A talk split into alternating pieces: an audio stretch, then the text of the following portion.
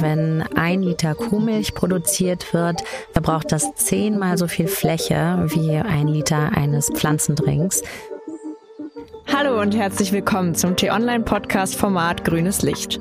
Mein Name ist Nora Schiemann und dieses Mal führe ich Sie durch diesen Podcast, der Ihnen nützliche Tipps und Tricks rund um einen nachhaltigeren Alltag geben soll. Unser Thema für die Folge lautet, hat Kuhmilch bald ausgedient? Pflanzendrinks im Check. Darüber spreche ich heute mit Theresa Krüssmann, unsere T-Online-Redakteurin für Nachhaltigkeit. Schön, dass du dabei bist. Ich freue mich auch, hier zu sein. Ja, das Geschäft mit den Milchalternativen boomt. Also, wenn ich in den Supermarkt gehe, finde ich ja mittlerweile mindestens ein Regal, was voll mit Pflanzendrinks ist. Geht es denn für die Kuhmilch bergab? Das kann man wirklich nicht sagen. Ich habe dir ein paar Zahlen mitgebracht von der Bundesanstalt für Landwirtschaft und Ernährung und die sind von 2021. Pro Kopf konsumieren wir in Deutschland demnach 25 Kilo Käse, 6 Kilo Butter und schütten noch knapp 48 Kilogramm Milch obendrauf pro Jahr. Also das Kuhmilch kurz vor dem Ausstehe kann man wirklich nicht sagen. Aber trotz eimerweisen Milch in den vergangenen Jahren ist der Kuhmilchkonsum in Deutschland schon zurückgegangen und lag 2021 sogar so niedrig wie zuletzt vor 30 Jahren. Okay, und woran liegt das? Dafür gibt es sicherlich mehrere Gründe, aber ich denke, ein Grund wird sein, dass es inzwischen eine ganz große Bandbreite von Milchalternativen aus Pflanzen gibt, sei es Sojamilch, Hafermilch oder auch Reismilch. Darf man bei den Alternativen denn eigentlich Milch sagen? Wir sagen zwar alle Pflanzenmilch und dürfen das auch, auch hier im Podcast, aber auf die Packungen dürfen die Hersteller das nicht drucken, denn der Begriff Milch ist in der EU ziemlich streng geschützt. Nur was tatsächlich aus dem Euter eines Tieres gekommen ist und noch eine ganze Zahl an anderen Anforderungen erfüllt, darf Milch genannt und als solche verkauft werden. Das ist in den USA beispielsweise anders, aber hier werden die Alternativen deshalb als Drinks verkauft. Alles klar, dann nehme ich mit. Ich sage in Zukunft nur noch Drink zu den Alternativen. Wir wollen uns ja in dieser Folge vor allem zwei beliebten Sorten widmen, also Hafer und Sojadrink. Übrigens Sorten, die ich auch beide am liebsten kaufe. Was ist denn da das Hauptargument? Also warum greifen immer mehr Verbraucher und Verbraucherinnen zu diesen Sorten? Für viele dürfte der Grund sein, dass sie etwas Gutes für die Umwelt und fürs Klima tun wollen. Denn Tierprodukte hinterlassen einen deutlich größeren Fußabdruck auf der Erde als pflanzliche Lebensmittel. Das gilt für Milch genauso wie für Fleisch. Also bei der Produktion von Kuhmilch entstehen im Durchschnitt viel mehr Treibhausgase als bei diesen pflanzlichen Ersatzdrinks. Und dasselbe gilt auch für Wasser und Fläche. Da wird für einen Liter Kuhmilch viel mehr verbraucht als für einen Liter Pflanzendrink. Das heißt, wer weniger Milch konsumiert, weniger Kuhmilch, der tut auch wirklich etwas Gutes für den Planeten. Hast du denn da ein greifbares Beispiel? Also gibt es konkrete Zahlen, die das belegen? Ein Forscherteam an der Universität in Oxford hat das dankenswerterweise mal durchgerechnet und die Studienergebnisse sind kein so gutes Ergebnis für die Kuhmilch. Die zeigen nämlich also wirklich auf der ganzen Bank schneidet Kuhmilch schlechter ab. Und äh, im Durchschnitt sind die Zahlen so, dass wenn ein Liter Kuhmilch produziert wird, verbraucht das zehnmal so viel Fläche wie ein Liter eines Pflanzendrinks, verbraucht ähm, doppelt so viel Wasser und verursacht dreimal so viel Treibhausgase wie der vergleichbare Ersatz aus pflanzlichen Stoffen. Also das ist schon eine enorme Zahl. Okay, beim Thema Ökobilanz schneiden also Soja und Haferdrink besser ab als Kuhmilch. Gibt es denn da Unterschiede zwischen den beiden Sorten? Also ist eine besser als die andere? Also wenn du mich fragst, dann ist es vor allen Dingen eine geschmackliche Entscheidung. Ich mag Hafermilch sehr gerne und finde Soja wirklich ekelhaft. ähm, aber wenn es um den ökologischen Fußabdruck der Drinks geht, sind die eigentlich relativ nah beieinander. Also beide stehen besser da insgesamt als ähm, zum Beispiel Mandelmilch oder Reismilch. Aber wenn man diese beiden Spitzenreiter, Hafer und Soja, vergleichen möchte, Dann liegt Haferdrink etwas äh, vorne bei den Treibhausgasen und ansonsten gewinnt aber Soja äh, bei Flächen- und Wasserverbrauch. Und außerdem hat Sojadrink auch das kleinere Risiko, äh, zu überdüngten Böden zu führen. Also ähm, ich predige hier jetzt nicht Abstinenz oder Verzicht, aber wenn man sich auch für ähm, Ersatzdrinks interessiert und Lust darauf hat, so den eigenen Konsum ein bisschen umwelt- und klimafreundlicher zu gestalten, dann würde ich persönlich auf jeden Fall sagen, ähm, Haferdrink äh, first. Ähm, das alles, alles andere ist für mich eher äh, weißes Wasser. Ja, apropos Soja, das Lebensmittel hat ja auch ein schlechtes Image, weil immer wieder gesagt wird, dass für den Anbau der Regenwald illegal gerodet wird. Heißt das denn, dass Sojadrink, also abgesehen vom Geschmack, den du nicht so gut findest, einfach schlechter ist? Die Rodung der Regenwälder äh, in den Tropen ist tatsächlich ein riesengroßes Problem, ähm, sei es jetzt in Indonesien, aber vor allen Dingen auch in Lateinamerika, einmal fürs Klima, weil abgeholzte Wälder eben keine Treibhausgase mehr aufnehmen können und für den Artenschutz, weil nirgends auf der Welt so viele verschiedene Pflanzen und Tierarten leben wie in den tropischen Wäldern. Und es stimmt, ein großer Faktor ist da der Sojaanbau.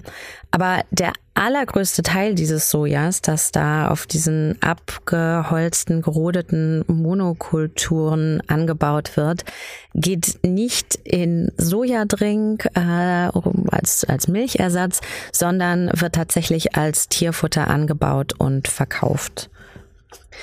Und dass dieses Problem immer weiter um sich greift, dass immer mehr Regenwaldflächen den Soja-Wüsten zum Opfer fallen, liegt daran, dass weltweit der Fleischkonsum, aber auch der Kuhmilchkonsum immer mehr zunimmt. Also ich muss ja auch sagen, Verbraucher und Verbraucherinnen wird es nicht gerade leicht gemacht, auf pflanzliche Drinks umzusteigen. Also ja, sie sind häufig teurer als Kuhmilch, auch wenn da jetzt eine Veränderung stattfindet. Aber damit werden ja Käufer einfach nicht so sehr unterstützt, beim Einkauf auch an die Umwelt zu denken. Gibt es denn da eine Chance, dass Hafer- und Sojadrink in Zukunft auch billiger werden? Das ist ein total guter Punkt, denn egal wie ideell man irgendwie in den Supermarkt reingeht, letzten Endes gerade im Moment äh, mit der Inflation, alles wird teurer, ist es ein total valides und wichtiges Argument, wie viel was kostet. Und wenn ich dann, ich habe eben noch mal im Supermarkt geguckt, wenn ich vor einer Hafermilch stehe und die kostet 2,25 Euro pro Liter und ich stehe vor einer Kuhmilch und die kostet 1 Euro 75 für die großen Marken oder im Discounter 1,25 Euro plus minus, dann wird mir die Wahl der Hafermilch wirklich nicht einfach gemacht. Dass der Preisunterschied aber so groß ist, liegt vor allen Dingen daran, dass die anders besteuert werden. Bei Kuhmilch äh, schlägt der Staat 7% Mehrwertsteuer drauf, bei Hafermilch und allen anderen Pflanzendrinks sind es 19% also deutlich mehr. Und äh, das merkt man eben auch auf den Preisschildchen. Der Grund dafür ist, dass Kuhmilch als Grundnahrungsmittel angesehen wird und Pflanzendrinks eben noch nicht. Aber ich habe die Hoffnung, dass sich das bald ändern könnte. Denn aktuell arbeitet die Bundesregierung an einer nationalen Ernährungsstrategie, die die Leute dazu verlocken soll, mehr pflanzliche Lebensmittel zu kaufen und zu konsumieren und weniger tierische. Und das lässt sich sicherlich auch über eine Senkung der Mehrwertsteuer auf pflanzliche Lebensmittel machen. Da gibt es auch zahlreiche NGOs, die sagen, wir müssen endlich die Pflanzendrinks attraktiver machen. Und der Haupthebel dafür ist nun mal einfach der Preis. Ja, du hast es gerade genannt, Grundnahrungsmittel. Bei Milch fällt mir ein, in vielen Köpfen sind ja immer noch Sprüche wie Milch sorgt für starke Knochen oder Milch macht groß und stark verankert. Und damit wird suggeriert, man bräuchte diese Nährstoffe, die darin enthalten sind. Äh, gibt es denn gesundheitlich Bedenken, wenn man komplett auf Kuhmilch verzichtet? Ich sag mal so, wenn man mit Ernährungsexperten und nicht mit der Milchindustrie spricht, dann sagen die ganz klar, Vorsicht bei tierischen Fetten, auch bei Milch, äh, bloß nicht zu viel davon, sonst steigt nämlich das Risiko für Herzinfarkte und andere Herz-Kreislauf-Erkrankungen.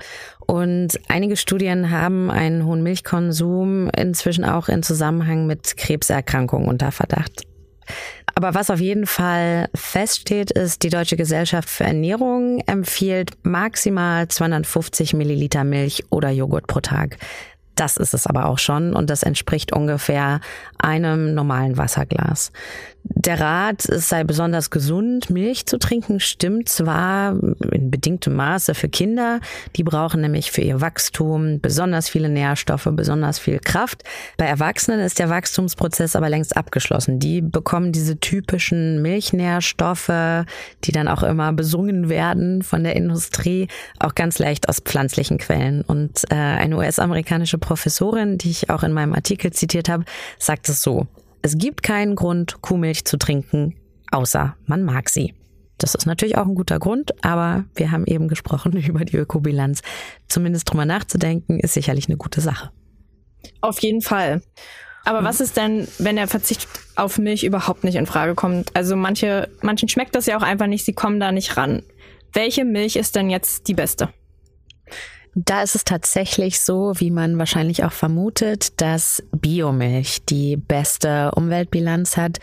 Zumindest wenn man wieder alle Faktoren insgesamt betrachtet, also ähm, Treibhausgasausstoß, Flächenverbrauch, Wasserverbrauch und so weiter. Und äh, wenn Sie dann noch zu Weidemilch greifen können, dann ist das die beste Option, sowohl fürs Klima und für die Umwelt als auch fürs Tierwohl.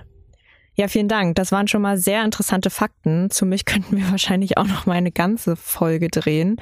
Kannst du jetzt noch mal zum Abschluss drei Tipps formulieren? Genau, also nochmal zusammengefasst würde ich sagen, erstens, man muss nicht verzichten, aber mehr Pflanzendrinks und weniger Kuhmilch ist auf jeden Fall eine gute Option fürs Klima, für die Umwelt. Zweitens, wenn es darum geht, okay, welche Sorten sind denn die besten unter den guten Milchersatzprodukten? Da sind Hafer oder Soja ganz vorne und äh, wie gesagt, geschmacklich auf jeden Fall Hafer meine Empfehlung. Und drittens beim Gesundheitsfaktor keine Sorge, als erwachsener Mensch mit einer mehr oder minder ausgewogenen Ernährung fehlt einem nichts, wenn man auf Kuhmilch verzichtet. Okay, also kann ich zusammenfassend sagen, äh, pflanzliche Alternativen sind, sind wirklich gute Alternativen im Sinne des Klimaschutzes und auch des Tierwohls. Ich danke dir, Theresa, dass du dir die Zeit genommen hast und uns mit diesen Fakten hier versorgt hast. Sehr gerne. Ja, und falls Ihnen diese Folge von Grünes Licht gefallen hat, dann vergessen Sie, liebe Hörerinnen und Hörer, nicht, diesen Podcast zu abonnieren. Das geht über Spotify, Apple Music, Amazon Music und über YouTube. Und wenn Sie noch Anmerkungen oder Kritik haben oder Ihre Meinung abgeben wollen, können Sie mir gern schreiben an podcasts.t-online.de. Tschüss. Tschüss.